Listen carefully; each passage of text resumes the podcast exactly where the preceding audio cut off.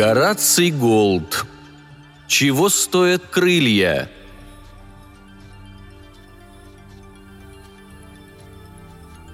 «Ну ты ведь обещал!» – воскликнула Лиз Блэквелл. «Ты клялся всеми святыми, что попросишь их ампутировать!» «Ампутировать?» – в ужасе вскричал доктор Джонас. «В жизни не слышал ничего подобного!» «Но про человека с крыльями вы тоже в жизни никогда не слышали!» – отпарировала она. «Гарван, прошу тебя, ты обещал!» «Это чтобы тебя успокоить», – ответил Гарвей Лиц. Ты тогда так разволновалась, потому что все на меня смотрели. Голый до пояса, в одних брюках и ботинках, развернув свои крылья во всем их великолепии, он походил на современный вариант Ники Самофракийской мужского пола. «Лис, если бы Господь не хотел, чтобы я летал, он не наградил бы меня крыльями». Доктор Джонас отложил складной метр и сказал – Длина крыльев 175 сантиметров. Размах 3 метра 40. Если вычесть ваш прежний вес из нынешнего, крылья весят 24 килограмма. Они выросли из лопаток и являются естественным продолжением вашей костной, мускульной и кровеносной систем. Я никогда не видел у людей крыльев, но эти кажутся мне вполне надежными. Ампутировать их все равно, что отрезать совершенно здоровую ногу. С моей стороны – это было бы непростительной профессиональной ошибкой, молодой человек». «Но с ним так неловко теперь выходить на люди», – взмолилась Лис. «И зачем только они выросли? Когда крылышки у тебя были как у ангелочка, это было божественно». «Вы просили, чтобы я вас осмотрел?» – продолжал врач, обращаясь к Гарвою. «И я сделал все, что мог. Хотя, по совести, вам следовало бы обратиться к ветеринару. Рост крыльев, наверное, вас очень утомил. Пейте как можно больше молока, чтобы возместить потерю кальция. Спите подольше и ешьте всевозможные свежие овощи. Короче, я вам рекомендую то же самое, что посоветовал бы любой молодой матери». Гарвей надел рубашку, а затем пиджак задом наперед, и Лис помогла ему застегнуть пуговицы. В таком облачении он походил на священника, вернее, на ангела, концы его крыльев мели пол – «Надо будет присмотреться к древним статьям», — сказал он. «А то неизвестно, как мне теперь одеваться». «Хорошая мысль», — одобрил доктор Джонас. «Точность деталей у древних скульпторов поистине удивительна. Наверное, они лепили с натуры. И если это так, то вы не уникальный случай, а просто анахронизм. Но каким образом они у вас выросли?» «Не знаю», – сказал Гарвей. «Зато я знаю», – взорвалась Лис. «Это потому, что он такой добродетельный. У него нет ни одного недостатка, а это уже само по себе невыносимо для нормальной девушки вроде меня. Все началось, когда он проверял счета и вдруг обнаружил, что случайно не доплатил что-то около двух долларов налога. Он хотел их возместить, но ему сказали, что этот счет уже закрыт и чтобы он об этом больше не думал. Тогда он послал деньги по почте анонимно – и в тот вечер я заметил у него вокруг головы какое-то сияние, вроде венчика». «Но ведь я должен был как-то вернуть эту сумму», – запротестовал Гарвей. «Ну а крылья?» – настаивал доктор Джонас. «Вы поверите, он до сих пор наивен, настоящий девственник, в его-то годы. Я хотела убедиться, подойдем ли мы друг к другу, но он ответил, что мы должны блюсти себя в чистоте до дня свадьбы – и вот тогда у тебя стали чесаться лопатки, Гарвей лиц, а через несколько дней прорезались крылышки». «Правда, я и сам позабыл», — скромно подтвердил Гарвей. Наступило молчание. Затем доктор Джонас медленно проговорил. «Это доказывает, что добродетель тоже имеет свои пределы, за которыми в организме возникают глубокие физиологические изменения. С пороком, видимо, то же самое», Доктор Джекил и мистер Хайт, очевидно, не плод воображения. Это волнующая тема для размышлений. «Но как ему теперь быть с работой?» – взмолилась Лис. «С тех пор, как у него появились крылья, он не может ходить в мастерскую». «На пошивочном ателье свет клином не сошелся», – заявил Гарвей. «Совершенно верно», – согласился врач. «Для крылатого человека наверняка найдется масса интересных дел – «Не нужен ты мне со своими дурацкими крыльями», – отрезала Лис. Гарвей заметил, что перья его взъерошились. «Как у орла», — подумал он. «Если вы так низко меня цените, уважаемая мисс Блэквелл, значит, вы не та единственная предназначенная мне женщина». Он хотел бы ответить ей более резко, но не знал, как это делается.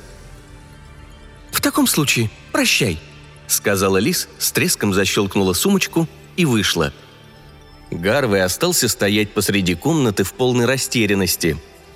«Наверное, и я должен был сказать «прощай», — наконец промямлил он. «Теперь мне надо придумать, как прокормиться с помощью этих крыльев».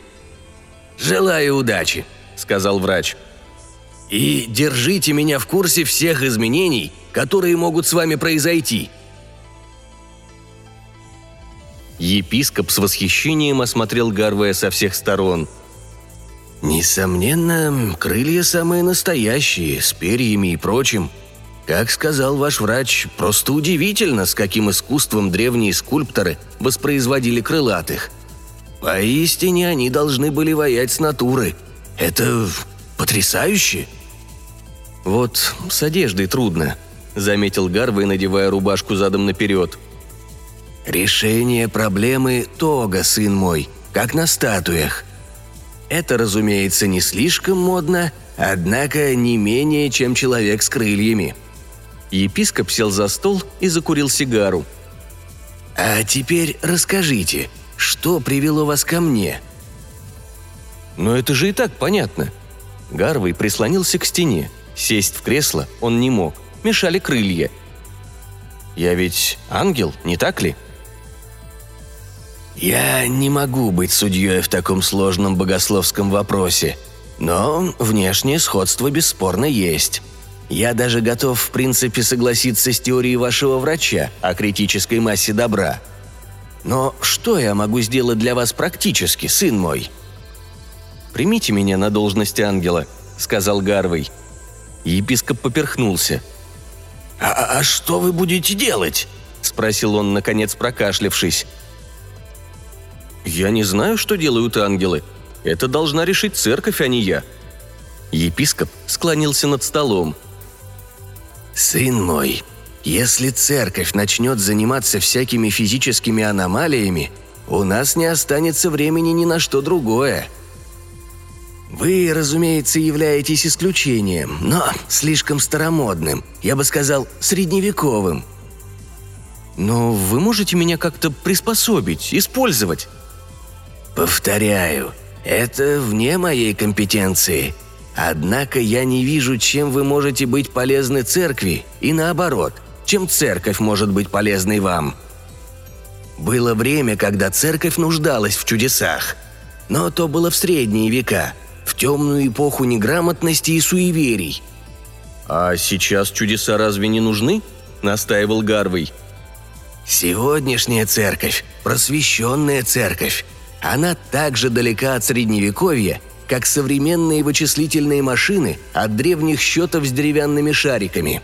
Церковь нуждается в дельцах уверенных и хладнокровных, которые отличают вексель от акции, умеют изыскивать фонды, короче, умеют пользоваться всеми средствами массовой информации для распространения современной религии. Вы хотите сказать, что в современной церкви просто нет места для средневековых пережитков вроде вас». Гарвей помолчал. Затем сказал со вздохом. «Если так, ничего не поделаешь. А мне казалось, что это хорошая мысль». Епископ обогнул стол и отечески потрепал Гарвея по плечу. «Вы что-нибудь придумаете, сын мой. Надо уметь извлекать пользу даже из неудач», когда жизнь подсовывает вам лимон, превращайте его в лимонад. Именно так мы и делаем ежедневно в лоне церкви». «Благодарю вас, что приняли меня», — сказал Гарвей в смятении чувств. «И прощайте». «Прощай, сын мой», — не сморгнув, ответил епископ деловито. «И да благословит тебя Господь!» Сэм Крюбл закончил скептический осмотр крыльев Гарвая. «Они вправду настоящие? Ну так чего вы хотите?» «Работы», — ответил Гарвей. Люди наверняка будут щедро платить, чтобы посмотреть на крылатого человека. В ярмарочных балаганах? Возможно. Но у меня первоклассное агентство. Я не занимаюсь ярмарочными аттракционами. Но ведь есть еще телевидение, и ночное кабаре, и кино. «Послушайте», — терпеливо начал Крюбл. «Единственное, что у вас есть, это крылья. Для номера этого недостаточно. Два-три представления и все. Единственное место, где вы можете получить постоянную работу, это ярмарочный балаган». Гарвей задумался. «Этого я не сообразил. Значит, мне нужен свой номер. Как мне его придумать?» Крюбл распахнул дверь в соседний обширный зал с гимнастическими кольцами и зеркалами на стенах. «Вот», — сказал он, — «здесь достаточно места для полета, потому что вы ведь летаете, не так ли?» «У меня нет опыта», — с сожалением пробормотал Гарвей. «В моей квартире слишком тесно, а на улице я стесняюсь». «Здесь вам ничего не помешает. И смотреть на вас будем только мы трое». «Как это трое?» – удивился Гарвей. Он оглядел зал и только сейчас увидел маленькую коренастую женщину, которая сидела рядом с таким же маленьким коренастым мужчиной на металлической скамье у стенки. Они ждали приема у Крюбала, но теперь с интересом уставились на Гарвая. «Не смущайтесь», – подбодрил его Крюбал. Это всего лишь акробаты. «Итак, летайте, летайте!» – проговорил он нетерпеливо. Гарвей снял пиджак, рубашку, отошел в дальний угол тренировочного зала. Он распростер свои великолепные крылья и начал разбег. Стараясь координировать движение крыльев и ног, он добежал почти до противоположной стены, прежде чем поднялся на воздух. Неловко развернувшись, чтобы не удариться о зеркала, он воспарил к потолку – «Для начала не очень-то», — заметил Крюбл. «Что еще вы умеете?» «Право, не знаю». «Может, мертвую петлю?» «О, знаете, у меня, кажется, боязнь высоты». «Еще не легче. Если вам больше нечего показать, спускайтесь». Гарвей сдвинул ноги для приземления. Скорость его была меньше 15 км в час, но он не рассчитал пробег и врезался в закрытую дверь. Сложив крылья, он вернулся к своей одежде как побитый. «Плачевное зрелище», – буркнул Крюбл и открыл дверь, об которую Гарвей расквасил нос. «Приходите ко мне, когда у вас действительно будет что показать». «Что, например?» – вскричал Гарвей. Крюбл замер, держась за ручку двери. «Я продаю номера. Я их не изобретаю». Гарвей заметил, что акробаты одобрительно закивали. «Хорошо. Я подумаю дома над своими возможностями». «В запасе у вас всегда есть ярмарка. Желаю вам всяческой удачи». «Благодарю за прием», — сказал Гарвей.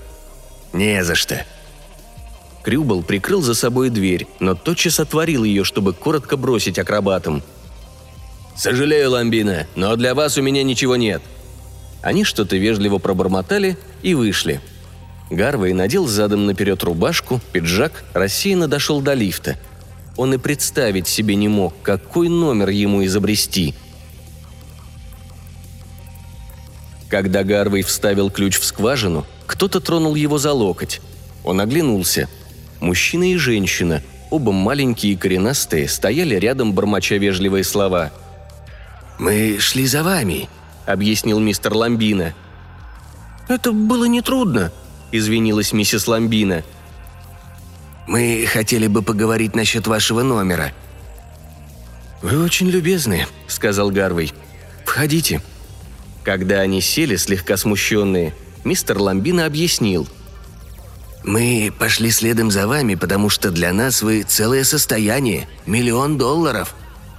«Я?» – поразился Гарвей, прислоняясь к стене. «Каким образом?